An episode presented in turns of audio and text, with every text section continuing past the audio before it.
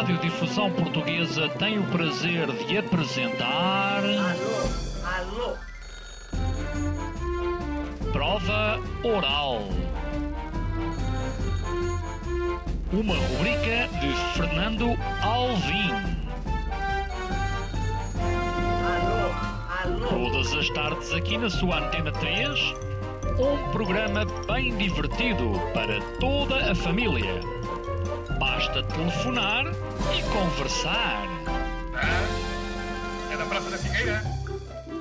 E? Dos Jardins Zoológicos? Prova Oral. Um programa para gente nova. A vossa atenção, portanto, para o programa Prova Oral. Ouvintes da Provaral, sejam bem-vindos a mais uma emissão. O tema que hoje vamos tratar é um assunto sério, mas como sempre neste programa tentamos que o assunto possa ser, eh, como direi, colocado aqui de uma forma mais eh, informal. Bem, a nossa convidada chama-se Diana Cruz e é psicóloga clínica. Ahm, tem um livro que se chama Não é Amor, é uma relação tóxica. Uh, Diana, antes de tudo, obrigado por teres vindo. Nós aproveitamos sempre que vem aqui uma psicóloga para eu próprio fazer uma consulta, não é? E os ouvintes também uh, perceberem uh, o que é que podem fazer com a sua vida, não é?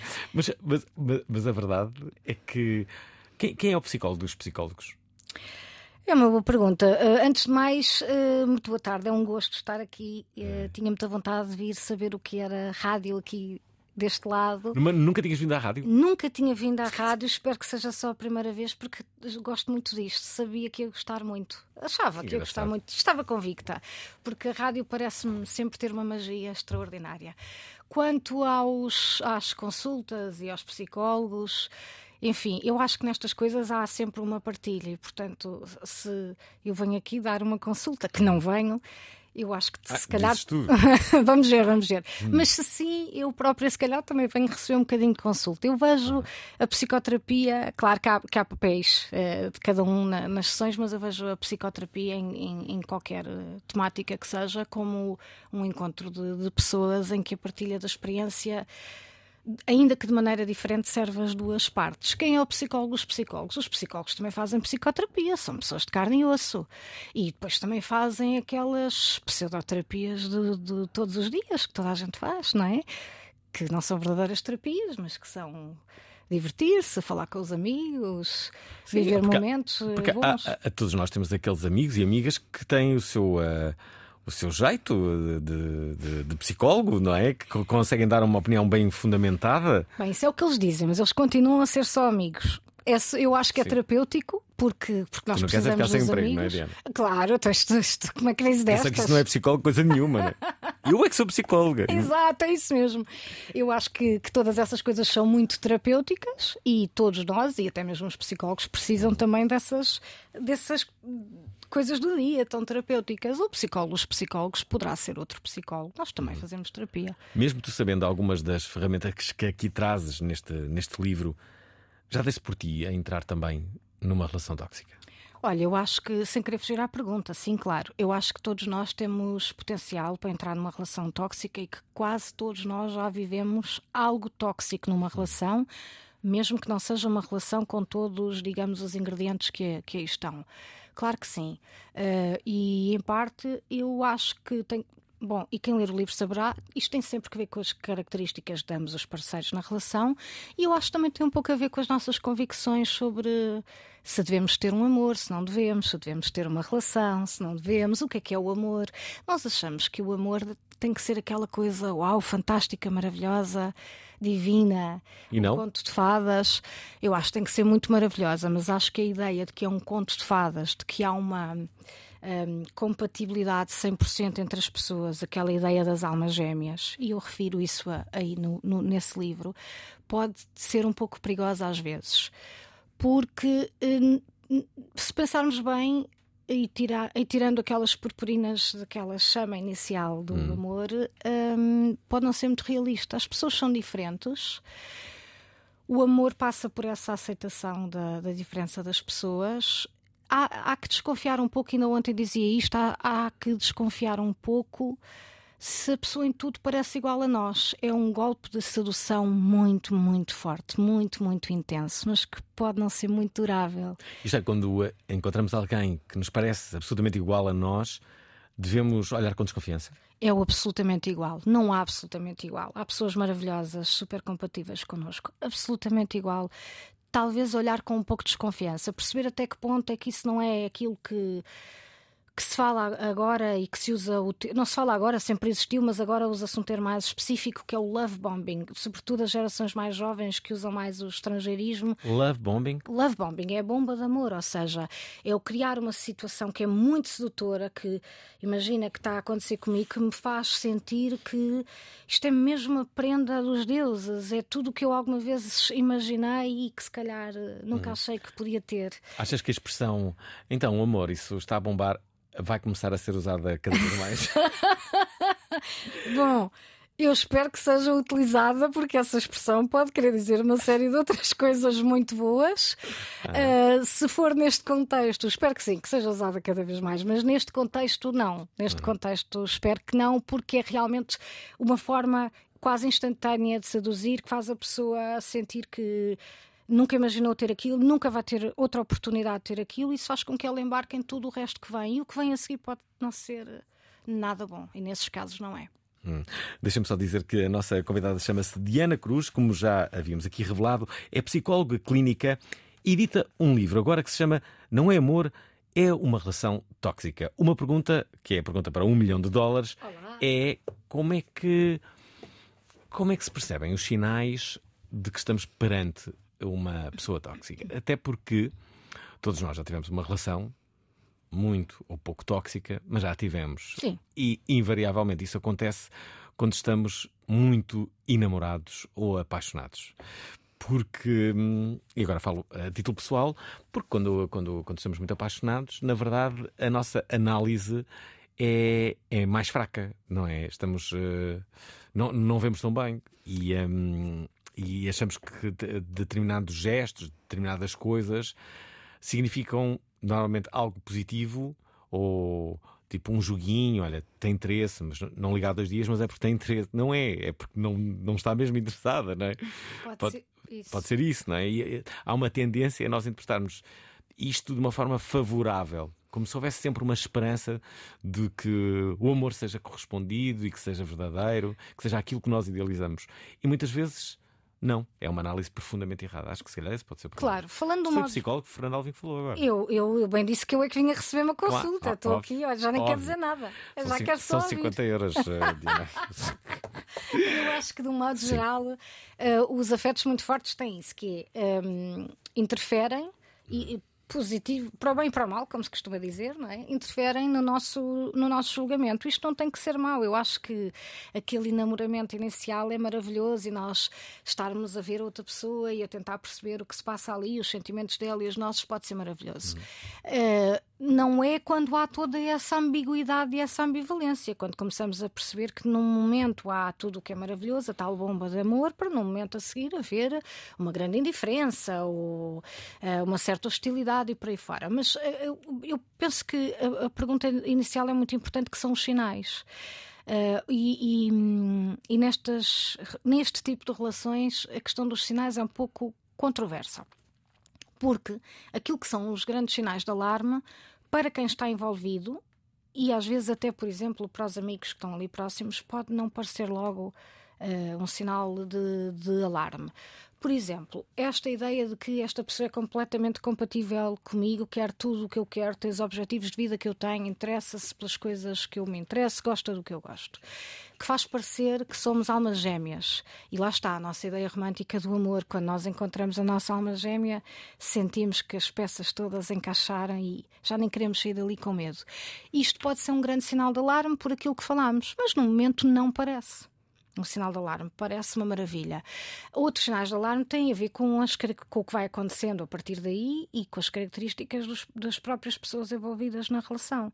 Se começa a existir, por exemplo, a crítica, numa fase inicial, depois de, depois, ou, ou, até, eu arrisco dizer até durante. Durante esta fase de sedução muito uh, ativa, há uma, uma crítica que não parece crítica para os mais desatentos e para aqueles que ainda não conhecem bem estes padrões, que é uh, a pessoa dizer-me, instruir-me acerca de como deve ser o meu comportamento, sem me dizer como deve ser o meu comportamento. Imagina uh, esta situação. Uh, um parceiro que critica a sua ex-namorada ou ex-mulher, não importa, ex-companheira, e que lhe diz que não gostava nada na, disto e daquilo na ex-companheira. Isso aí é muito. Está a dizer à próxima que é isso que não gosta. Exatamente. Uhum. Olha, isto é o que não funcionou para mim, mas nunca está a dizer esta frase: isto é o que não funcionou para mim. É uma maneira de condicionar o comportamento sem nunca poder uh, ser, digamos, acusado, confrontado com o facto de estar a condicionar.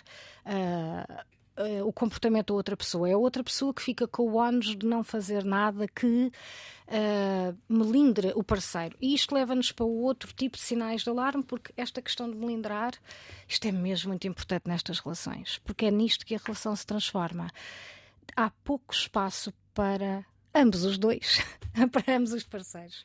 Ou seja, um, um tem muito espaço e tem uma posição mais dominante, que é este mais tóxico, que uh, define, as, digamos, as condições da relação, e outro que acaba por não ter uh, espaço nenhum, até porque tem a função de ser o regulador da relação, ou seja, ele é instrumentalizado pelo parceiro tóxico. É como que um instrumento, um instrumento que serve para corresponder às necessidades do parceiro tóxico, serve para estar disponível quando o parceiro tóxico assim entende, disponível nos mais variados hum. sentidos. Quando o parceiro tóxico assim entende, mas não estar se o parceiro tóxico quiser distância e sossego e esses desaparecimentos temporários. Serve para tranquilizar o, o, o, parceiro se ele estiver muito ansioso. Isto pode ser das mais variadas maneiras. Não estás a ver que eu hoje estou enervado com o trabalho e que não quero ouvir como foi o teu dia. Ou estou muito ansioso com a reunião da manhã. Ao menos podias ter sexo comigo para eu me tranquilizar. Isto são coisas muito clássicas e que se tiver havido esta sedução inicial e a pessoa estiver muito crente de que há ali uma relação de almas gêmeas, pode parecer que eu sou mesmo importante para ele, ele precisa de mim porque eu sou a metade da laranja dele, mas se pensarmos bem, é instrumentalização, porque a cada um de nós cabe o papel da, da sua própria regulação emocional. Eu não me posso vir para aqui zangar porque venho zangada de casa, não é? Vens? Não, de todo. Ah. Ok, ok. Não, não era. Tão contente. Era, era só para saber. Bom, deixem-me só dizer que temos uma psicóloga clínica no estúdio, estamos a aproveitá-la, mas vamos aproveitar ainda mais. A propósito de um livro. Aproveita-me, Fernando, aproveita-me. Vou, vou aproveitar. Um livro que se chama Não é Amor, é uma relação tóxica. Os monólogos da vagina voltaram, mas tudo mudou. A partir do dia 20, no Tagus Park. Os novos monólogos da vagina. A prova oral vai aos monólogos, mas quer entrar em diálogos. Joana Amaral Dias. Porque o país está de tanga, não é? Assim. Sofia Beessa. Com Rolhax não há dias difíceis do mês. Maria Sampaio. Mim só queria saber, uh, mesmo na, no parque. Esta terça-feira há diálogos com os monólogos, às 19 horas na Antena 3. Estamos de volta. Emissão de hoje, onde estamos a falar de relações. O amor está diferente, Diana? O amor tem de estar diferente porque as pessoas estão diferentes, não é? Os homens, as mulheres, com tudo que isso implica. Os seres, nem quero falar de homens e mulheres neste caso, é eh, as pessoas estão mesmo diferentes relativamente à sua liberdade de, de escolha e, e, de escolha, sobretudo, de como vão viver, viver o amor, não é? Eh, no caso da. Para, para me centrar no objeto do livro, no, porque isto seria um tema enorme, não, não é? Uhum. Para me centrar no, centrar no objeto do, do livro eu acho que o amor está muito diferente, as mulheres estão muito diferentes, a relação dos homens com as mulheres está muito diferente, e com isto eu não quero dizer que as mulheres estão ótimas, os homens estão péssimos, ou as mulheres é que evoluíram e os homens não. Também há relações tóxicas em que o elemento mais tóxico é a mulher, claro que sim. Uhum. E há relações onde a pessoa tóxica é o nosso chefe, ou a pessoa tóxica é o nosso amigo, isso há, há de todos os tipos. O amor está diferente porque o amor agora tem mais diversidade. Há um autor, um escritor, se não me engano, Pedro Paixão, que dizia que o amor tem muitas maneiras. E eu acho que o amor cada vez mais tem muitas maneiras.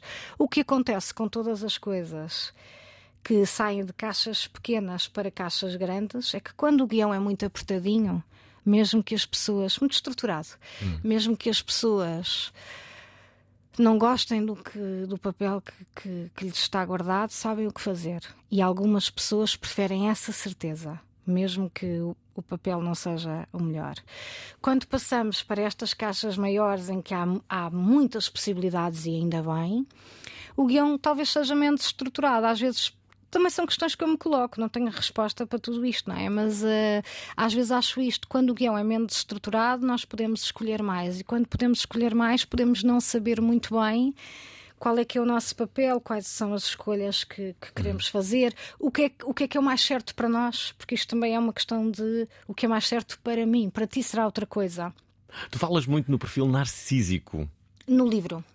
Falo, porque hum, estas relações tóxicas, estava aqui a pensar como é que me ia organizar. Estas relações tóxicas, elas muito frequentemente, na maioria dos casos, são relações em que o elemento tóxico é um elemento com elevado grau de narcisismo. O que é que isto quer dizer? Quer dizer que são pessoas muito centradas em si próprias, muito egocêntricas. Eu, eu, eu, eu, eu. E daí aquela coisa, se, se se te lembras mesmo há pouco, de é o outro que me vem regular, é o outro que tem que me acalmar, a relação tem espaço só para mim e depois logo se vê, sou eu que dito as regras. É, Tenho sempre razão. Tenho sempre razão, se eu me chateei é porque as coisas não correram como eu estava à espera. E estas pessoas são, são realmente assim, são pessoas muito egocentradas, uh, muito viradas para eu, o que isto quer dizer, pessoas que têm esta expectativa de que as regras são para os outros, ou seja, para eles há umas regras que são especiais, são diferentes e são eles que definem e que não são as regras que os outros têm que cumprir. São pessoas que têm alguma falta de empatia, podendo ter muitíssima falta de empatia, e nada disto permite criar uma relação de amor como o amor realmente é. Ou seja, as relações caminham muito rapidamente para, para isto que nós chamamos uma relação tóxica, que é uma relação onde não há uh, respeito pelo outro, pelas necessidades do outro, onde não há empatia e onde não há espaço para o outro emocionalmente respirar. E às vezes nem há grande espaço para ele fisicamente se, se mexer na, na relação. O que acontece também e que também faz com que estas relações tenham o, o tal ciclo eh, que há pouco abordámos, uhum. é que estas pessoas narcisistas são muito sedutoras. São as que melhor conseguem compreender os sinais e o que a pessoa quer ouvir, e aquele filme também é o meu favorito. E eu também quero muito aquela casa na praia daqui a 20 anos. É, este, é esta sedução toda, não é? É isto que cria o gatilho. As almas gêmeas, a relação de conto de, fa de, conto de fadas. Porque as pessoas narcísicas não são barbas, não é? Nada. São pessoas inteligentíssimas, mas em relação a isso. E um tanto quanto manipuladoras, há que dizê-lo. A sedução é precisamente isso. Quando, uh, uh, comumente, quando falamos de sedução, pensamos numa, numa coisa que é uma estratégia sexual e tal. Mas a sedução, no sentido lá, tem mais do que isso. É a sedução no sentido da manipulação. Uhum. São sedutoras, manipulam-nos, uh, fazem-nos eh, sentir determinadas coisas que já pensaram à partida, fazem-nos mover em determinado sentido que já foi pensado à partida e fazem isso fazendo-nos sentir bem por estar a fazê-lo. Bem, tu, enquanto psicóloga, podes usar algumas estratégias que deves saber bem, por exemplo, para manipular psicologicamente alguém todos nós, nas nossas interações, utilizamos a manipulação. E, e em última instância, espero que os ouvintes não Mas tem essa consciência, lá. não é? É isso que, que, Exato. É, é... faz com que uns sejam mais manipuladores do que outros, não é? Sim, eu, os narcisistas têm muita consciência de que estão a manipular. A questão é de onde é que vem essa necessidade de manipulação. De onde um... é que vem? Uh, a dos narcisistas vem da necessidade de suprir as suas próprias. Uh, isto é uma redundância, mas as suas próprias necessidades. E de, e de fazer corresponder àquilo que eles querem naquele momento. Se eles querem determinada interação assim, ou se eles até querem que a pessoa esteja à distância durante um mês ou dois ou um ano hum. e voltar depois. Para as pessoas ditas comuns, não é? Ou seja, todos nós temos o nosso ego, mas que não são tão egocentradas. Uh, esta manipulação de que falas, que, algo, que, que, está presente em muitas profissões e que está presente na nossa interação enquanto cidadãos, não é? Uhum. é normal, é uma manipulação que, que vem da, da, da vontade, por exemplo, na psicoterapia, de ajudar o outro, de perceber do que é que o outro precisa de tratar e de chegar até lá para o fazer, dando aqui o caso concreto da minha profissão, que é aquilo que, de que melhor posso falar. É de onde vem isto? Isto tem mais a ver com questões de- de- de hum, acho que vou dizer até de caráter, por vezes, e além de caráter, de fragilidade, porque nós não nos podemos esquecer. E cuidado, senhoras que estão a identificar-se com isto, e senhores, obviamente, e qualquer pessoa que se esteja a identificar com isto, isto não é para desatarmos a desculpabilizar, mas não nos podemos esquecer que estas pessoas muito narcisistas são pessoas muito frágeis. E o narcisismo. Como assim? O narcisismo é uma. Defesa. É, sim, e ela, há nomes específicos para isso que, que não interessam aqui hoje, mas é uma, é uma forma de é quase para pôr em termo em gíria mais eh, comum, não é? É De quase compensar as fragilidades que estão dentro deles para que as outras pessoas não os notem e às vezes para que eles próprios também não as notem e- e- e nem eles pensam sobre isso muitas vezes. Imagina esta imagem, eu acho que é mais fácil, que é muitas vezes um narcisista o que se passa é eh, o seu ser é assim uma bolinha pequenina, mas eles inflamam, inflamam, inflamam e estão assim dentro de uma enorme bolha para o ego parecer uma coisa gigante e muito fortalecida, mas depois o ego é uma coisa frágil e pequenina e que a única maneira de se defender é, é- é fazer os outros sentirem isso também. Hum. Já agora, se tivesses que deitar o país, Portugal inteiro, no divã, como é que tu analisarias o nosso país? Eh, De pessoas. Como é que, como é que analisavas o, o, o, o temperamento, a personalidade eh, de um português tradicional? Ora, agora já me estás aqui a pôr em dificuldades. Eu acho que nós vivemos em numa sociedade que é cada vez mais individualista e que de alguma forma isso pode alimentar o narciso que existe em nós. Porque há, uma- há essa valorização do individualismo, de eu, de eu fazer muito, de eu fazer por mim, da minha carreira ser fantástica, do meu currículo ser maravilhoso, de eu chegar aqui, de eu chegar ali, mais do que de um espírito de comunidade. Eu não estou a dizer, obviamente, que isso não existe e que não seja importante para nós. Existe, para muitas pessoas não é a primeira prioridade, mas claro que existe, existe para todos nós. Ah, o português típico, ainda assim, é um. Eu acho O que o português típico ainda é um coração mole. Ah, Achas que o português típico é um coração mau? Acho, acho no melhor sentido do termo. Atenção, isto não Uhum. é nada crítico. O, o- o português é uma pessoa, o português e a portuguesa, não é? No geral, é uma pessoa muito hum, emotiva, com, com o coração na- mão, que podemos estar a, a refilar disto e daquilo agora, mas já estamos a dar a mão depois, que somos, vestimos a camisola e andamos aí a, a tentar dar as indicações às pessoas na rua para falar de uma coisa completamente inconsequente. Eu acho que, que, que nós ainda somos muito emocionais, mas repara, agora Porquê vai. que os portugueses são tão envergonhados, por exemplo? Olha, boa pergunta, não sei. Nós somos um país com muita história, mas um país que saiu. Já não sei porque é que estamos a falar disto, mas que saiu assim de uma. De um ambiente de opressão há muito pouco tempo, não é? E a vergonha. de- Não sei, agora estou a pensar alto contigo. Vamos é agora que comemorar achas? 50 anos? Não sei, não sei. É, é Não faço a- ideia, gostava de saber. também é uma certa opressão, não é? A vergonha é. Ai, não posso mostrar isto e agora fiz aquilo. e- Será que antes não éramos envergonhados? Éramos. Portanto, a vergonha já vem de longe. A vergonha deve vir de longe, eu acho que sim. Eu acho que a vergonha deve vir de longe. Ahm, a vergonha virada da necessidade que nós temos de estar seguros com o que os outros todos estão a ver. Agora estás-me a fazer eh, pensar que Portugal é um país pequenino, assim como estávamos a dizer que os narcisistas são, são têm um ego frágil. Não, não sei se Eu Portugal acho- é um país assim tão pequeno, não é? Eh, Pois é que eu acho que não. Eu acho Portugal que faz parte do, do grupo dos países ricos. Isso não quer dizer nada, não é? Portugal está espalhado. ser pe- pequenos. Claro, e Portugal está espalhado pelo mundo todo. É nesse sentido que eu acho que não somos um país assim tão pequeno. Acho que somos um país emotivo. Agora repara, não é por sermos emotivos que somos eh, melhores ou piores. O- os narcisistas desse, desse livro, que, desse belo livro, aliás, que aí está. Que nunca vi um livro tão belo. Eu, eu pedi-lhe para dizer isto. Ahm, também são, regra geral, muito emotivos e isso também cria uma certa ambivalência que é. Eles podem ter- chorar, podem eh, ser muito intensos e parecerem pessoas super profundas e, e sentidas, e isso pode parecer até verdadeira empatia quando não é. Hum. Que casos é que te chegam ao teu consultório? Que coisas é que acontecem? O que é que tens vindo a verificar? Neste, nesta questão específica das relações tóxicas. Uhum, sim. Bom, dizer que eh, efetivamente são. As estatísticas também mostram isso. Não me perguntes agora as estatísticas, que agora assim não sei. Estou a falar mesmo da, da experiência clínica. Uhum. Um, as estatísticas confirmam isso e, e, de facto que é que dizem? dizem que são as mulheres que, que têm mais eh, são mais vítimas de relações tóxicas. Uhum. Portanto, que serão os parceiros homens as pessoas mais mais tóxicas.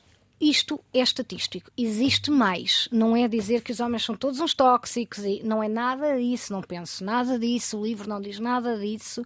Não há a mínima inten- intenção de fazer qualquer tipo de antagonismo com os homens. Não, não é mesmo como eu acho que as coisas funcionam e acho que não é o que, o que empiricamente se vê. Ah, são sobretudo as mulheres em relações muito comprometidas, que às vezes já implicam toda aquela bagagem de família, mas nem sempre, porque também existem relações que, que duram há muito pouco tempo, independentemente da idade dos parceiros, ou relações entre pessoas muito jovens. São sobretudo relações eh, mulher-homem, sim, hum, em que eh, há esta dúvida.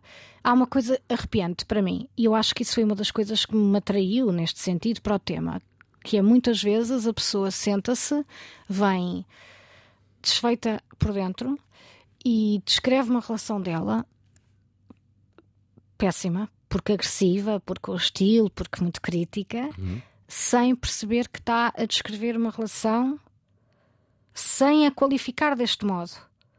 Portanto, a é, já está numa relação tóxica, mas não. não, se- percebe, não se percebe, o sofrimento, percebe que qualquer coisa não está bem consigo, descreve todos os sintomas, se quisermos dizer, com esta expressão destas relações, mas não consegue dizer estou numa relação que me faz sofrer. É como se fosse sempre buscar a causa do sofrimento a outra coisa. Ali, naquela, naquele segundo plano do pensamento, já qualquer coisa está, mas a pessoa ainda não consegue assumir isso e perceber isso claramente. Tu, tu, tu dizes, inclusivamente, que quando alguém se questiona se está ou não numa relação tóxica, à partida é porque está. Está, sim. Quando a pessoa se questiona, claramente está. Às vezes a a pessoa não se questiona porque acha que ela é que está a fazer alguma coisa mal ou, ou ainda não percebeu nada disto. Devia haver uma espécie de inquérito com algumas perguntas para os casais fazerem para perceberem se estavam numa relação tóxica ou não. Se desse que estavam, tinham que separar naquele momento. Era, era o problema deste inquérito. Tinham que separar. Essa é que é a olha, questão. Ninguém ia querer fazer esse inquérito porque as pessoas às vezes não estão preparadas para si, não é? Relativamente à dúvida, se a pessoa se está a questionar, o que eu acho é que se a pessoa se está a questionar, deve, deve de facto eh, questionar-se um pouco mais, perceber um pouco melhor porque é que se está a questionar, tentar conversar com alguém, o que é muito difícil, porque às vezes as pessoas já estão muito isoladas. Porque repare, eu acho que nós também temos isso na nossa vida pessoal, que é eh, nós estamos numa relação, ela pode estar a correr bem, ou pode até de repente, que não é de repente, mas ok, estar a correr menos bem. Ou E- mal. Ou até muito mal, porque, porque isso é, é- faz parte das relações, não vão todas correr otimamente bem, é o que é. Eh, Contudo, nós já todos passámos por isso, penso eu, e sofremos disso, e não nos questionámos sempre se era uma relação tóxica. Nós sabíamos que era uma relação, que era importante para nós e que fazia sentido para nós e que era boa até certa altura que deixaria de ser e que por razões várias tem que terminar. Mas não pensamos que é uma relação tóxica. Se eu começo a questionar-me, então esta pessoa não percebe quando eu lhe explico que aquilo me faz sentir eh, humilhada, que fico com medo quando ele faz isto ou aquilo. Se esta pessoa uns dias está muito próxima de mim, outros dias está cinco dias sem me falar e eu nem sei se a pessoa está viva, o que é que se passou com ela, se está interessado, se está a fazer um jogo de saudades, isto não me causa saudade nenhuma, é só ansiedade. Se eu começo a questionar isto tudo, então Claro, eu própria já estou a perceber os sinais, pelo menos a sentir os sinais, ainda que não lhes consiga dar o nome. E esta é uma grande chatice de sermos humanos, digo-te já, Fernando, que é. Qual é a chatice de sermos humanos? É que nós às vezes sentimos coisas e não sabemos uh, dizer uh, de imediato que coisas são essas, fazerem uh, a representação, a interpretação. E podemos estar ali muito tempo até perceber o que realmente aqueles sentimentos estão a dizer sobre o que se passa, se podemos colocar as coisas assim.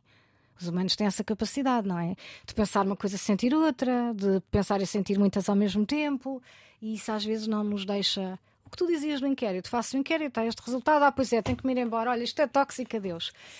O, tudo o que nós pensamos. Era uma maravilha se, se esse inquérito existisse. Mas lá está, é Poupava-se muitas situações constrangedoras. Também é verdade que se destruíam alguns amores. Uh, supostos amores, e essa é a mensagem é, que eu quero passar. Destruíam-se alguns supostos amores, porque o amor não é isso. Ah, sim, claro, percebo. Não, mas imagina que este inquérito não era assim tão infalível, não é? Ah, sim, podia acontecer. As pessoas Eu- tinham que separar depois do inquérito, lembra-te disso, não é? Sim, e era incontornável, era separar e pronto. Em relação a isso, deixa-me. Estou aqui a lembrar-me que se calhar é bom fazer uma ressalva que é. hum, vamos pensar que uma relação tóxica tem um certo conjunto, digamos, isto é tudo para simplificar, ok? Porque isto não é uma coisa mecânica, de características. Eu penso, e daquilo que tenho a- me apercebido como pessoa e como profissional, eu penso que todas as relações, eventualmente, em alguns momentos, podem ter uma ou outra dessas características por eh, acontecimentos de vida, fases do ciclo da família, fases do ciclo individual e tudo mais. Mas isso não é o mesmo que estar numa relação tóxica. Portanto, talvez o inquérito falhasse aí, se tivesse uma malha assim muito larga, não é? Mas eh, na maioria dos casos o que acontece é que quando há dois, três, quatro sinais e esse sofrimento e esse desconforto, há mais coisas que nós precisamos de perceber sobre as características do parceiro e sobre as características do outro parceiro, da vítima, digamos. Mais uma vez recordamos, estamos à conversa com Diana Cruz, psicóloga clínica, que agora edita este livro. Não é amor, é uma relação tóxica. Os monólogos da vagina voltaram, mas tudo mudou. A partir do dia 20, no Tagus Park, os novos monólogos da vagina. A prova oral vai aos monólogos, mas quer entrar em diálogos. Joana Amaral Dias, Porque o país está de tanga, não é? Assim. Sofia Beessa, Com Rolhax, não há dias difíceis do mês. Maria Sampaio. Por mim, só queria saber, eh, mesmo na- no parque. Esta terça-feira há diálogos com os monólogos, às 19 horas na Antena 3. Estamos aqui, eh, estamos aqui a ver e a folhear este livrinho. Eh, tu dizes que este livro, antes de tudo, dizes logo que não é um livro sobre violência doméstica, não é? Eh, mas Não. é, é, é um, é um livro que diz que a vida não é, não é igual ao conto de fadas. Ninguém diria. Bem, o filme da Barbie explica isso. E, eh, E, uma das frases boas do, do, do filme é, é quando a Barbie percebe que há um mundo para lá do, do mundo da Barbie. Será que a culpa de, de- de- destes estereótipos vem da Disney, por exemplo? a Disney pode ter a sua responsabilidade, não é? A Disney pode ter a sua responsabilidade, não nos vão processar por, por termos dito isto agora. Não, nós é que podemos processar a Disney por. eh, Por nos fazer este mal. sim. não era incrível É, é, processarmos a Disney por dizer, olha, porque fez eh, com que eu acreditasse naquele amor da princesa e tal, e eu proponho, depois de desligarmos os microfones, começarmos a trabalhar nesse projeto. Do, do, eh, do processo. do processo, claro, acho que sim. É. Eh, Eu acho Bom advogado tem que ser um daqueles advogados do, do, do, do Ricardo Espírito Santo. Claro, tem São os melhores, daqueles que, que safam tudo. que vão com tudo e E eh, é para ganhar. é para ganhar, sim. Se tiver correr sangue, corre, é o que for, mas é para É ganhar. desses que nós vamos. Eu acho que nós vamos conseguir. Vamos, Pronto, vamos. é o que nós vamos fazer a seguir, está combinado. Eu Vou então aqui Vamos dizer. conseguir uma boa indemnização, não é? Sim. Ah, sim, vamos eh, fazer Danos coisas psicológicos irreversíveis, diremos. irreversíveis. Os nossos preconceitos podem ser danos psicológicos irreversíveis, não é? Os nossos preconceitos, as nossas fantasias românticas. Se a nossa fantasia romântica for que o amor, eh, a de que o amor é exige muita dádiva, ou só exige dá- dádiva, acho que prefiro dizer assim, o que é, só sabemos que é verdadeiro sofrermos muito. E a pessoa tem que ser mesmo a nossa, e vou-me repetir, alma gêmea tem que ser mesmo 100% compatível. Aquela, aquele fervor. Isso, isso faz parte dos- da- das nossas fantasias de amor que vêm desde sempre, e se calhar algumas até com a Disney e outras e outras, não é? E faz parte também dos nossos preconceitos do que é que é suposto nós estarmos a viver. E nessa perspectiva, a pressão que essas ideias e crenças causam em nós, se calhar tem alguma responsabilidade, sim. Eu diria que pode ter. Já agora, hum, há, há aqui ainda alguma, algumas coisas eh, que, que- tenho de perguntar. Uma delas é quais são as características que à partida são mais favoráveis a que pessoas manipuladoras e narcisistas se aproximem. Ah, bem, eh, as pessoas eh, com este tipo de, de características são pessoas que querem muito receber.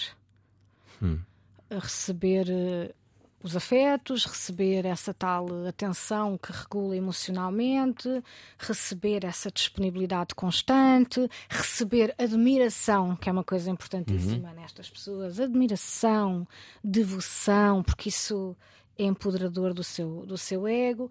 Portanto, aquelas pessoas que ficam mais fragilizadas ou mais próximas de poderem atrair eh, este tipo de parceiros são as pessoas muito centradas no outro, que, têm, que estão muito orientadas nas relações com os outros e, e facilmente os põem em prioridade, eh, não se importando tanto em que lugar da prioridade vão ficar em si mesmos. Baixa autoestima, não? Eventualmente, não, não, Não- não linearmente, mas eh, se calhar, se fôssemos aqui discutindo este assunto até ao limite, se, se as pessoas põem as necessidades dos outros sempre à frente das suas próprias, pode haver ali um desequilíbrio do valor que estão a dar a si e que dão aos outros, não é? Parecendo-lhes, se calhar, que os outros são, são mais importantes, merecem mais receber do que elas próprias. Acho que no limite podemos chegar a isso, isso faz todo, todo o sentido. Pessoas que são muito empáticas e que, portanto, têm aquela, ah, aquela prioridade e aquela necessidade até de, bom, esta pessoa é assim, mas passou por isto e por aquilo, esta pessoa está a tentar melhorar, esta pessoa é- é muito difícil nestes contextos e ne- nestas situações, mas olha como ela é, é- é maravilhosa noutras. Pessoas que, que- que são muito facilmente amam, muito facilmente empatizam com os outros e, e com isso têm muita tendência para justificar, para compreender as ações do outro, para dar uma conotação mais positiva às ações do outro e uma certa, aqui entre nós, uma certa tendência para ter aquele espírito de salvador ou salvadora, não é? Esta pessoa tem estes problemas, pode melhorar nisto, porque se ela é tão maravilhosa nestes aspectos, de certeza que pode ser noutros. Com o meu amor, eu acho que ela pode ficar mais suave e melhorar, pode ficar menos defensiva e melhorar, pode ter menos receios e ser menos áspera emocionalmente e melhorar. As pessoas que têm esta tendência certamente vão atrair, se, podemos dizer assim, pessoas mais egocentradas e tóxicas para si mesmas, claro. Não queremos isso. Aliás, este programa é um alerta justamente para todos aqueles que nos estão a ouvir e que podem estar numa relação tóxica. Bem, se se estão a interrogar, à partida é por É. questão. É uma das coisas que aprendemos neste programa. Mas eventualmente também podem dar uma chance, não é? Podem ter uma interpretação errada. Interpretação erradas há sempre. Sendo que, de facto, quando nós gostamos de alguém, uma das coisas eh, que nos acontece muitas das vezes é termos uma análise errada eh, da pessoa que, que, que vive connosco e, e à qual nos dedicamos. Acho que isso é algo que acontece com muita, muita frequência, não é? Sim, eu estava a pensar que se calhar há um pouco também daquilo que nós às vezes dizemos que é o período das núpcias. Ou seja, com o tempo, assim como nas relações saudáveis, e ainda bem que assim é, com o tempo as pessoas também passam a conhecer-se melhor ah, naquilo que é o melhor delas e naquilo que é o, o pior delas. Isto é para toda a gente, para todas as relações, do mais saudável possível. Ah, independentemente de haver este- esta intensidade inicial, a relação vai passar daquela primeira fase de sedução para a fase do terrorismo emocional, em que há tal crítica constante, a humilhação, a hostilidade, o aparece e desaparece, ahm, a desvalorização, a desqualificação, coisas como não, não percebes nada do que está a acontecer, essa pessoa está a fazer não sei o que, só tu é que não vês. Olha, se tu tivesse as pernas daquela minha colega de trabalho, então agora que eras mesmo perfeita. Portanto, com isto tudo, o amor vai sofrendo a sua hum, decadência, a sua vai se diminuindo, não é? Vai tornando, vai se tornando menos intenso, vai sofrendo uma erosão, como as rochas, uma erosão. Assim como a identidade da pessoa que está a sofrer tudo isto. Esse é que é o grande problema de si destas relações. Portanto, eu acho que mesmo a pessoa que está nesta situação não vai ficar super apaixonada para sempre, vai começar a perceber todos estes padrões de comunicação negativa, de interação eh, agressiva, negativa, mas vai estar numa espécie de. hum, vai ser um pouco como refém, numa espécie de síndrome de Estocolmo, em que a pessoa que é raptada tem um vínculo muito forte ao raptor. E depois, como está muito insegura de si, porque todos nós podemos imaginar o que é estar meses, anos com alguém que não nos deixa segurança de que gosta de nós, de que aparece e desaparece, de que um dia nos diz que somos maravilhosos e no outro nos diz que, que não somos nada maravilhosos, num dia somos a pessoa que todos sonhamos e no outro dia somos alguém que só os irrita e que só os chateia e que lhes pesa. Eh, isso, isso tira a confiança, é um reforço intermitente. Tira totalmente a confiança da, da pessoa que sofre isto, hum, fala deixar de se entender até a si própria muito bem e de, de entender os seus comportamentos e de entender as suas reações. E com isso de sentir que de facto, se calhar não consegue sair, se calhar de facto aquilo é o melhor que consegue, que nem tem força para sair, e começa a acreditar numa outra coisa que é uma ideia que passa ah, muito intensamente nestas relações, que é ah, nunca ninguém te vai amar como eu te amo. Mentira. Mentira. Porque não é amor. Mas há muito esta ideia: nunca ninguém te vai amar como eu te amo. Eu posso, de vez em quando, ser rude, eu posso ter uma maneira, ah, por vezes, um pouco distorcida ou atrapalhona de amar, ou seja o que for. Perder a paciência contigo. Perder paciência contigo. Às vezes não. Pronto, às vezes não tenho paciência para aquelas coisas horríveis. Atenção a coisas horríveis, porque a responsabilidade e a culpa já está do outro lado. Sempre a ver a. CMTV. Exato, exatamente. E a pôr pouco sal na comida, nem devíamos brincar com isto, não é? Ahm, estava eu a dizer que a pessoa acaba por se convencer que, que se calhar não há mesmo ninguém que ame como aquela pessoa e, e isto fica eh, é nebuloso. Mas essa pessoa, ok, é- é- interpreta assim porque, porque nessa altura voltamos ao mesmo, já, já está com índices da, da autoestima mais, mais baixos, está mais fragilizada. É por isso que não consegue perceber que está a ser manipulada. Claro, já sofreu esse, isso a que eu chamo de terrorismo emocional. Portanto, já foi criticada e criticada por coisas que ao início eram as coisas que, o- que a outra pessoa dizia que faziam dela a melhor pessoa do mundo. Tu és maravilhosa, adoro a forma como tu és, bem disposta e descontraída, és tudo o que eu sonhei. Não sei quanto tempo depois. Tu não ligas nenhuma, estás sempre eh, aí a achar que tudo vai ser muito bom, eu estou enervado e tu não me, não me ajudas quando eu estou enervado. É precisamente a mesma característica que fazia de mim uma mulher de sonho, digamos, que assistam comigo, é aquilo que vai fazer de mim uma pessoa execrável, intragável, que não pode ser amada algum tempo mais tarde. Olha, já agora, e as novas tecnologias vieram ajudar ou precipitar o desentendimento de alguns casais? Bem, ah, ah, reza a lenda que as novas tecnologias vieram tornar tudo mais facilmente visto. Ah, as conversas paralelas, as traições, isto e aquilo, é mais fácil ver tudo num, num Nas mundo- redes sociais, num não é? mundo onde está tudo exposto, não é? E depois também num mundo onde as pessoas sincronizam os telefones todos à mesma nuvem. Não percebo nada disso, está bem? Posso estar a dizer um disparate, mas é mais ou menos assim. Sim. Sincronizam os telefones todos à mesma nuvem. tinha pensado nessa vantagem, mas de facto é...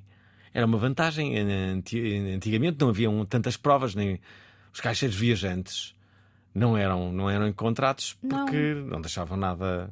Era, também, eu acho que também eram, mas. Faziam no eh, ca- comboios, te- tiravam as eh, marcas de batom. Batom, pronto, exato. Eu acho que agora a, a informação, toda ela, não é? Incluindo a informação privada das pessoas, é mais, é mais instantânea. Disse caixeiras viajantes, mas podia ter dito caixeiras viajantes. Não, exato, não estamos aqui a fazer essa distinção, não, de todo. Uh, o que eu acho que pode aqui também contribuir é, é, é uma coisa interessante que se calhar está, pode estar relacionada também com este mundo das redes sociais, que é esta, estas pessoas mais egocentradas e muito tóxicas Uhum. têm uma certa tendência para ter o que eu chamo. Eu acho que não sou só eu que chamo, portanto não estou aqui a querer tirar Hum. méritos a ninguém, mas o que eu chamo os satélites. Como assim? Então, é aquela pessoa que está na tal relação, vamos dizer, nessa Uhum. relação tóxica aí de que temos estado a falar, mas que ao mesmo tempo mantém um contacto, eh, vamos dizer, eh, com a ex e ao mesmo tempo mantém vários contactos com várias amigas. Contactos esses que às vezes são mais eh, próximos, outras vezes se- hum, são menos próximos. Falei agora, falou agora e volta a falar daqui a não sei quanto tempo, e outras vezes fala todos os dias e de várias coisas. Onde pode haver ali um certo clima, digamos, de flerte. E são os satélites, são as pessoas que estão sempre ali para contribuir para aquela tal afirmação do ego, para fazer sentir aqueles afetos de admiração, de eh, devoção, quando a relação não está tão bem ou quando é preciso equilibrar alguma dessas energias na relação ou quando é preciso desaparecer da relação para outra. É uma maneira de manter sempre essa, hum, esse reforço. E é uma maneira também de fazer outra coisa muito tóxica com a pessoa que está envolvida nessa relação, que é um bocado aquela lógica do mercado. É fazer a outra pessoa sentir, vês a sorte que tens, elas todas querem, ou eles todos querem. Eu estou aqui contigo, ninguém te ama como eu, porque eu quero, porque olha ali. E aquela até te- tem, é mais bonita, e aquela até tem um emprego melhor, e aquela até me convidou para não sei o quê. Eu estou a dar exemplos muito, muito, muito simples e isto não tem que ser para levar à letra. Portanto, tem essa, essa Bem, alguém que função. diz que a outra pessoa é mais bonita do que do que nós, à partida não merece continuar numa, numa relação. A mim nunca me disseram, sou sempre o mais bonito. Mas isso é porque tu és mesmo o mais bonito. Repara, Fernando Sim, é- não vamos aqui misturar os É assuntos. verdade, eu tu és muito. mesmo Sim, sim. o mais bonito e, portanto, aí não há discussão. Isso também A mim nunca me disseram Estás que a eu- dizer que não para era não o- ter argumento. A minha mãe dizia-me sempre que eu era o mais bonito da escola. Depois tive uma outra namorada que me disse que eu era, Também disse isso. era bonito. Sabes, às vezes algum. Mas já era tarde, eram pai 4, 5 da manhã. Já não sabemos Mas o que tinha passado. foi uma namorada, duas namoradas que fizeram isso. Era muito bonito. Olha, isso é interessante. Uma das coisas que às vezes acontece com estas pessoas é que, que é, aquela ideia de ser especial às vezes vem daí, não é? Dessa ideia de, de- de- o convencimento de ser, de ser o mais bonito. O, o que tu estavas a dizer antes de, de, pronto, de clarificarmos aqui, para quem pudesse ter dúvidas, acho que ninguém tinha, de tu seres o mais bonito, o que estávamos a dizer antes é importante que é, e se aquela mulher já acredita, aquela mulher ou aquele homem, ou seja o que for, não é? Acreditar mesmo que, que a outra é mais bonita, a outra pessoa, ou que as pernas realmente não são bonitas, ou que o emprego realmente não é grande coisa, ou que as suas competências sociais para estar num jantar de amigos ou de família também não são grande coisa e a outra pessoa realmente é mais competente nisso. A pessoa vai encaixar e vai sentir-se culpada e vai concluir. Dentro dela, não é? Erradamente, com as crenças limitantes que ela tem. Pois é, isto já não é um conto de fadas, porque realmente eu tenho estes defeitos todos. Sou eu que tenho que me esforçar mais para isto voltar a ser como era ao início. Só que o início, mal sabem estas pessoas, que era só aquela fase de sedução, que, que é um ciclo, que vai passar para a fase que eu chamei de terrorismo emocional e que vai para a fase da ruptura, eu digo infinita, porque há muitas rupturas até a ruptura ser eh, definitiva. Hum. E quando é definitiva, a regra geral é porque a vítima está nessa recuperação. Deixa-me só dizer que este teu livro tem alguns exercícios. Por exemplo, bem, isto agora é tramadíssimo, tenho que. Fernando Alvim à procura do seu lápis. Do Não é seu lápis, não, são os meus óculos. Ah, são os óculos. Mas ele também fica bonito de óculos, eu posso garantir. Eu Continua a fico. ser o mais bonito. Eu fico ainda mais bonito de óculos. Sempre bonito. Ai. Exercício. É importante que reflita sobre os seus próprios modelos para melhor compreender quais são os aspectos de si que a deixam mais exposta ao funcionamento tóxico. Tente identificar as comunidades entre as várias experiências ao longo da sua vida. Toma algumas notas no, no seu caderno. Sim. Outro, outro exercício.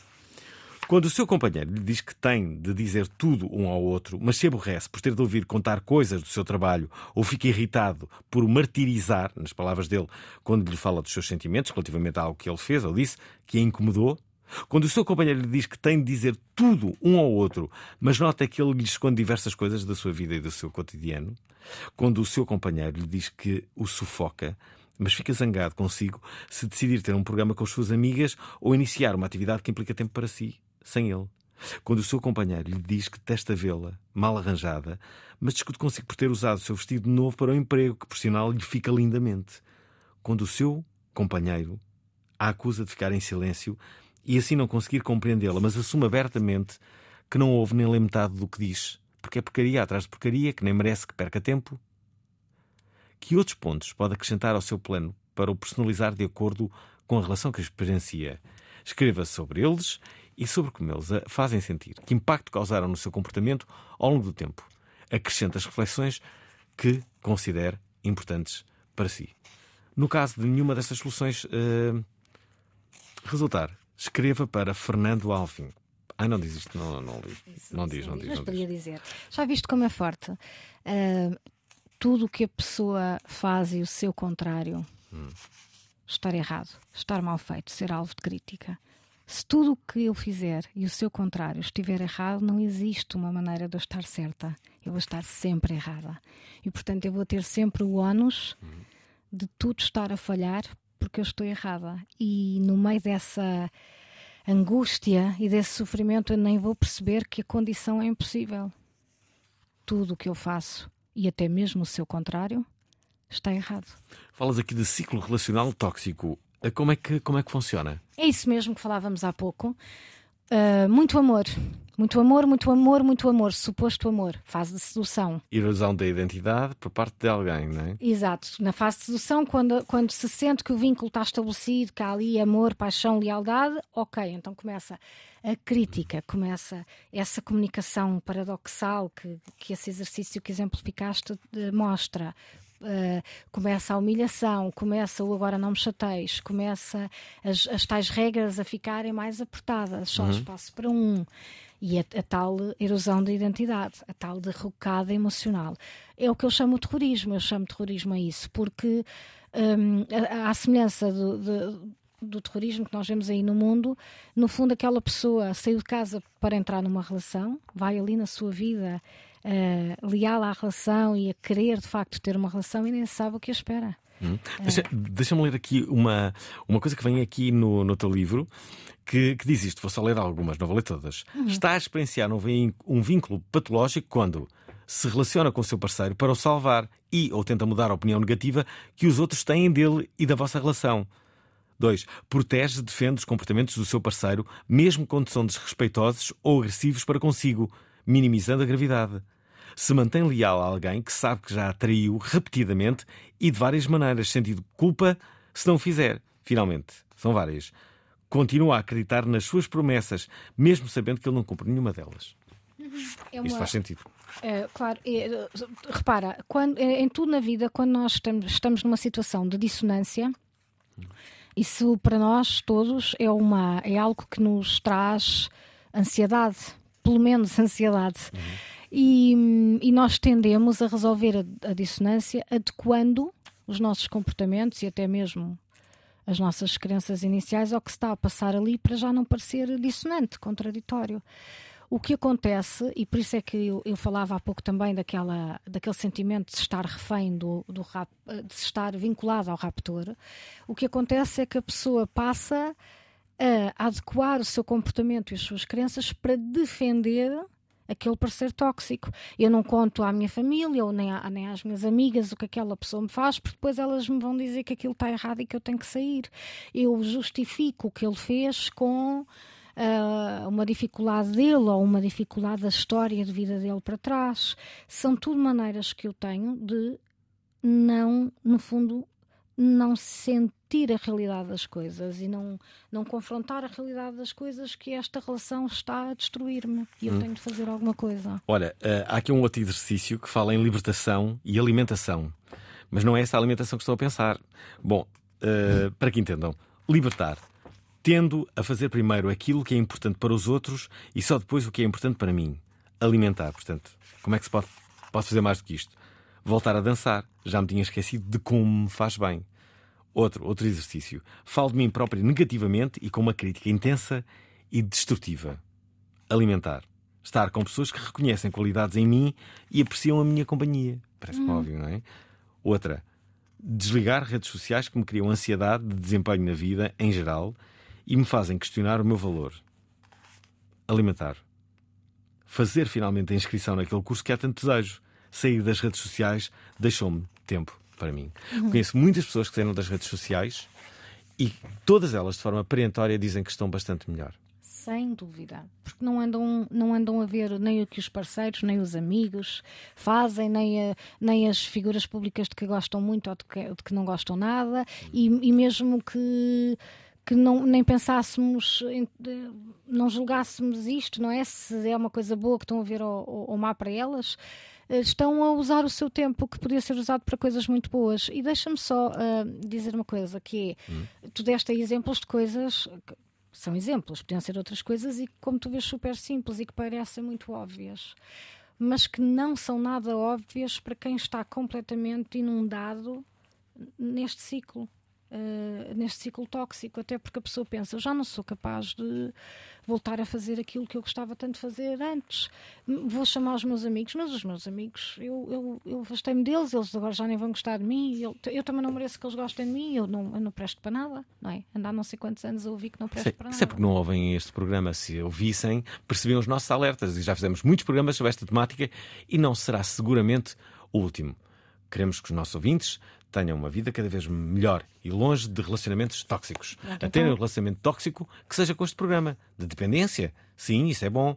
Sem dúvida, e eu até ia propor, e quase que te interrompi, desculpa, que eh, na próxima edição desse livro, que eu espero que exista, não é? Sou uma otimista, eh, na próxima edição vamos fazer um- aí um- uma pequena, um pequeno acrescento e colocar nas, nas eh, estratégias a alimentar, ver a prova oral do Fernando Alvim. Porque é acho uma estratégia alimentar. Acho que eh, te fazia bastante bem. Claro.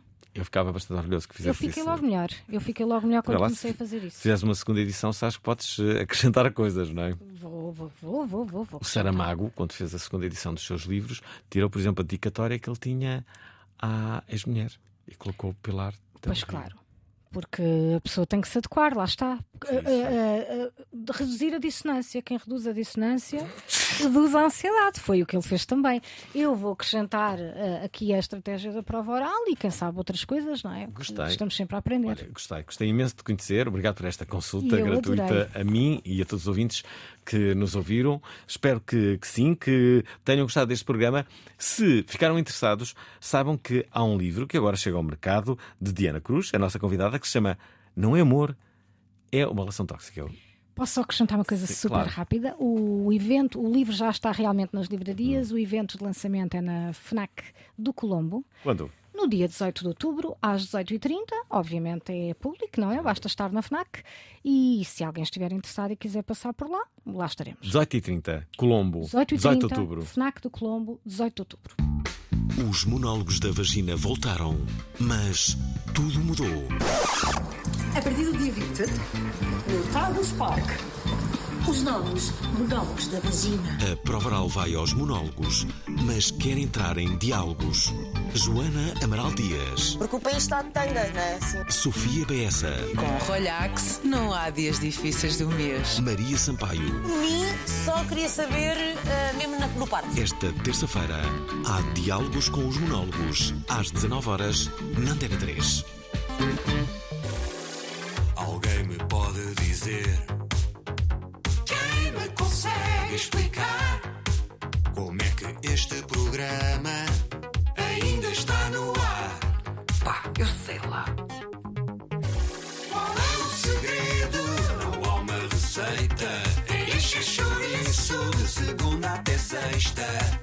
É aquela cena. Dislexia do apresentador É como azeite rebelde. Chuva dourada que paira no ar.